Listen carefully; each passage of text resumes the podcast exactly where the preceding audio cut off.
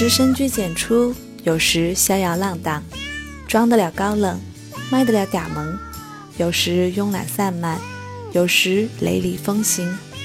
我们爱它宠它，却可能永远不会懂它。只有猫知道一切。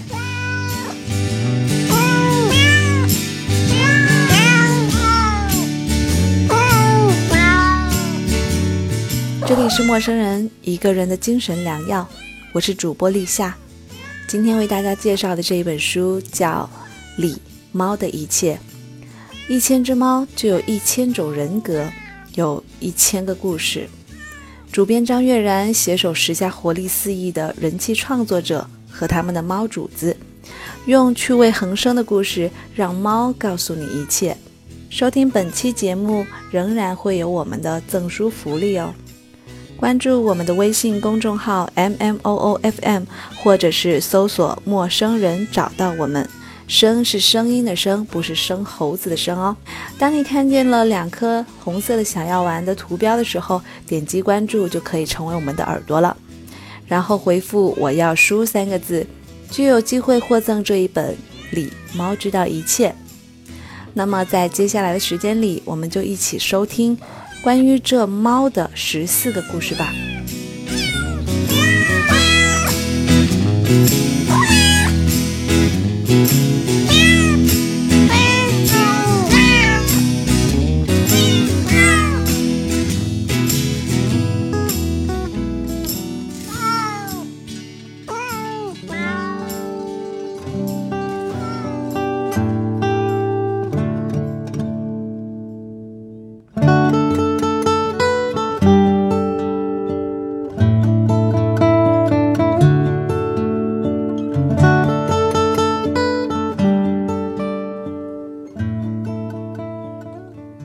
有段时间，我的腿动了一个小手术，每天只能躺在家里。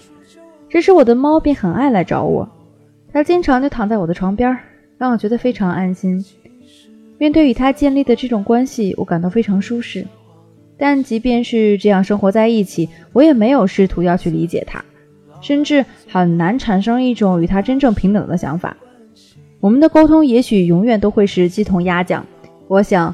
人和猫的关系折射出的永远是人的变化，是人如何社会化的过程。我们可能变得更加成熟，也可能变得更加冷酷，但是猫并没有变。因此，这从来都是单方面的情感。猫还是猫，它对我们的态度一直都没有变，而变的是我们。让困惑的是网络和手机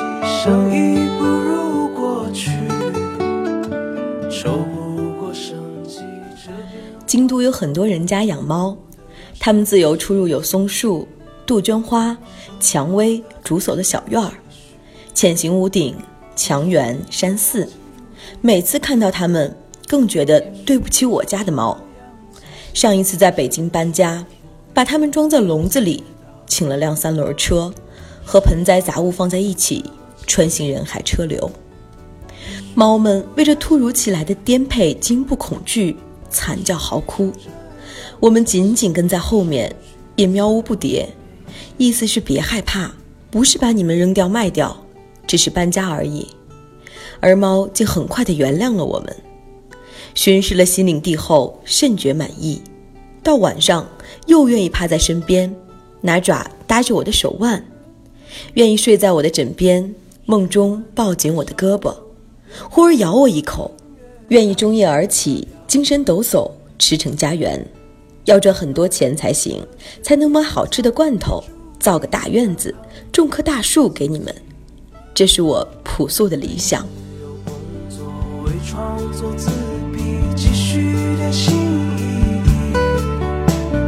艺术在嘴里，出路在哪里？有个小城，它会不那只他们一起遇到的猫死了，而他只是半夜打给一个早就闹翻的、根本无法理解他的朋友倾诉，甚至都不是伤心，只是像所有终结的感觉一样，他再三确认着这种崭新的空洞，一种轻盈的、不可捉摸的情绪。就像那天下雨之后，他跟 M 在小区里散步，走着走着，在树下接吻，然后他看见了那只小猫，以冷静的姿势静静看着他们终将结束的没有意义的恋情。就是那种心情，跟 M 和接吻都没有关系，而是跟猫有关。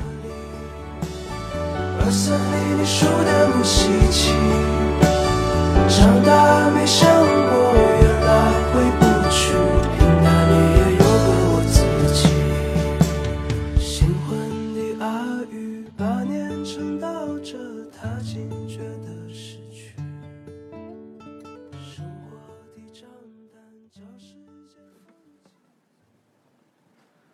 总有些惊奇的际遇，比方说当我遇。见你，你那双温柔剔透的眼睛，出现在我梦里。我的爱就像一三只妖怪每天昼伏夜出的在我家里晃悠，真的有点烦。这到底是我家还是妖怪的家？我本来可以不在家里吃饭，也不打扫房间。但现在这几只妖怪晚餐前总是打没有来电显示的电话给我，催我回去和他们一起吃饭，还要批评我不把马桶盖放下。我经常就很恼火，怀念以前晚上边加班边吃外卖的自由日子。最讨厌的是他们拉着我玩捉影子的游戏，全家一个人三个妖怪，只有我有影子。玩这个游戏必定是我输，他们三个就在我的背后叽叽喳喳地笑成一团，我很烦，就经常找借口多加班，好晚些回家。怕你会掉入选择题，我把感情自私的那一面隐藏。最终没有看见克罗娜的遗体，她被收走了。知道这个消息的当天下午，我去了一趟那条岔路口。那个路标看起来就像是死亡的标志。路边没有任何踪迹，没有血迹，没有什么车祸的迹象。天很冷，我打了个哆嗦，有些恶心。这种恶心的感觉，只有在面对痛苦的时候才会降临。我哆哆嗦嗦地回到家，哭了起来。新的生活一下子被毁了，我充满怨恨。我恨透了我所在的柏林郊区，恨透了我住的这块荒原。好好的在北京都没出什么事儿，怎么会呢？如果早知道会这样，我肯定不会带他来这里生活。如果你还是没法相信，真的没关系，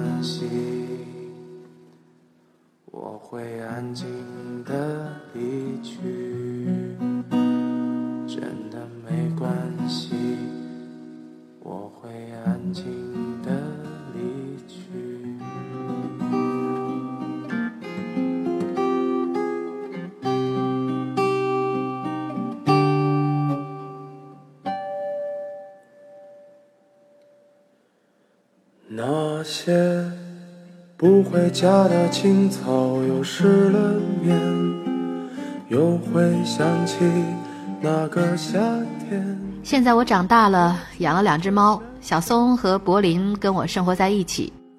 养猫对我来说就是成人，学会担起责任。我不觉得童年有什么愉快的，处处受制于人。养猫后，我照顾它们，再也不会有人告诉我应该把猫送走。我付出爱，被信任，被依赖，学会了跟猫相处。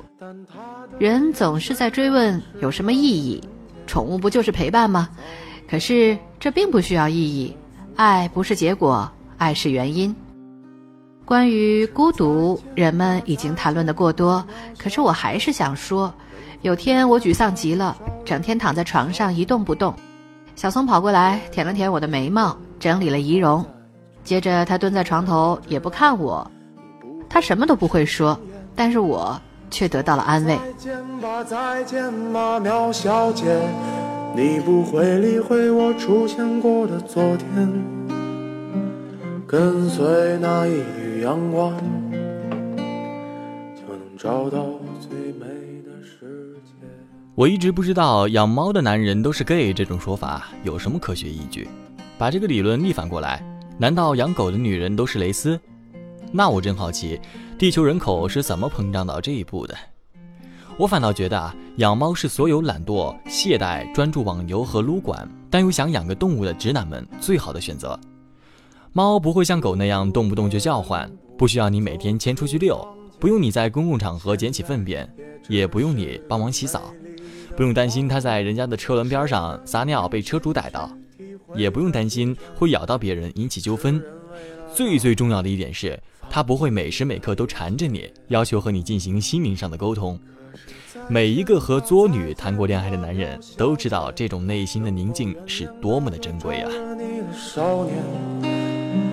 别让灵魂徘徊在这黑夜。我知道。弟弟养成了自己的习惯，睡前的整理工作可以长达一个小时。舔舐毛皮时发出有节奏的轻响，擦擦擦，擦擦擦。如果我足够安静，还能听到他的舌头舔动时发出的温润的声响，是那种极其细密的水泡爆裂的时候的轻响。它健壮起来，西晒的夕阳洒到棕红色的地板上，橘色的绒毛构成了一轮剪影。只有在那种金色的光线里，会有那么一点点埃及的气氛。但他怕冷，我去买了一只电油汀，整个冬天都没有关掉过。他几乎要把头卡在这页面中间，享受地眯缝着眼睛。在最冷的那几天里，连我也紧挨着油汀工作。我和他就像在浓缩的小宇宙里相依为命的共生体。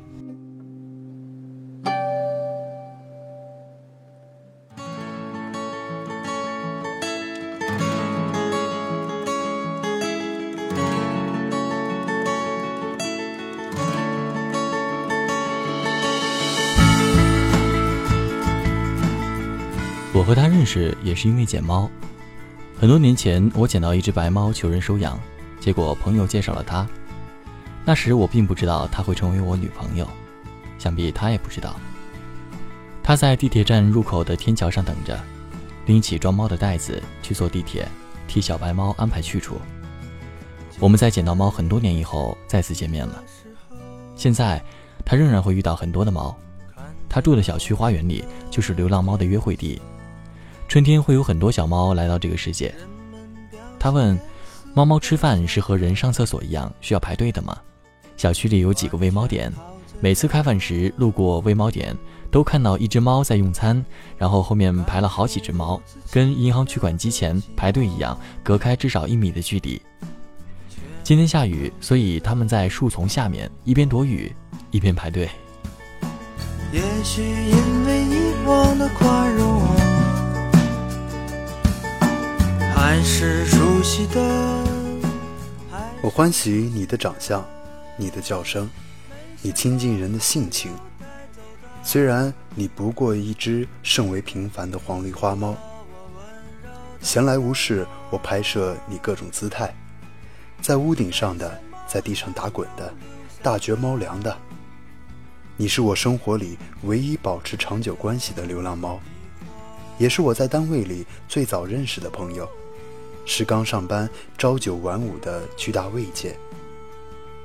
在你的成长期，你几乎不曾离开我们院子半步，你被许多人照顾，也爱许多人，但我多情的以为你最爱我。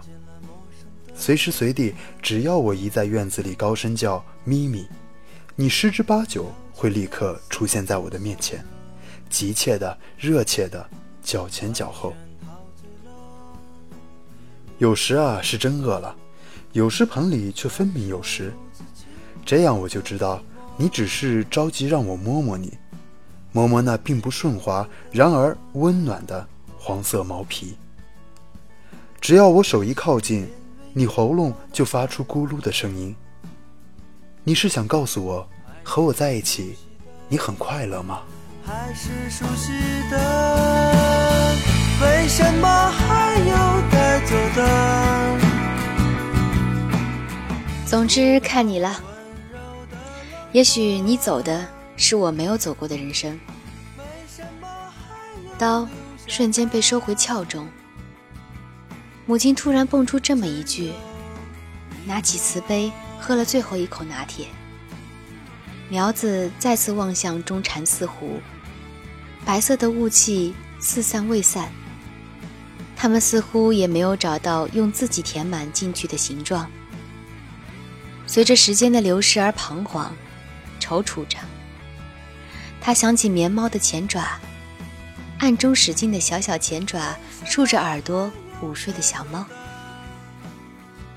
他把过去和未来都推进了湖边的白雾中。棉猫抓住的是此刻一放松就从脚趾间溜走的善变的此刻。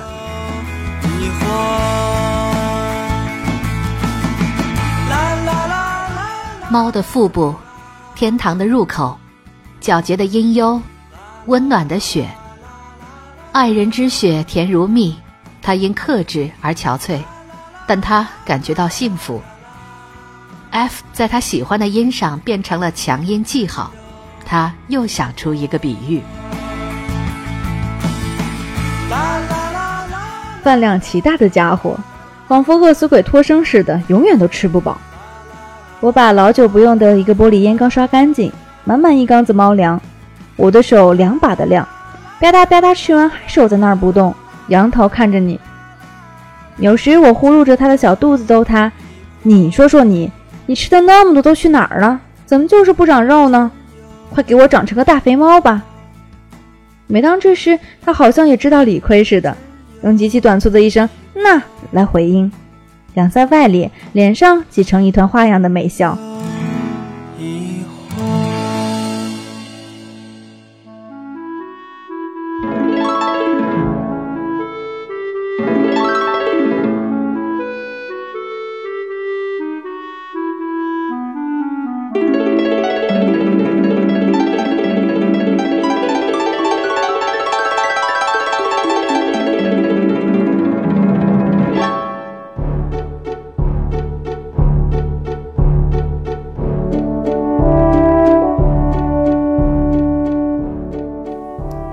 实际上，人和猫的关系折射出的永远是人的变化，是人如何社会化的过程。我们可能变得更加成熟，更加冷酷，但是猫并没有变。因此，这从来都是单方面的情感。猫还是猫，它对我们态度一直没有变，变的是我们。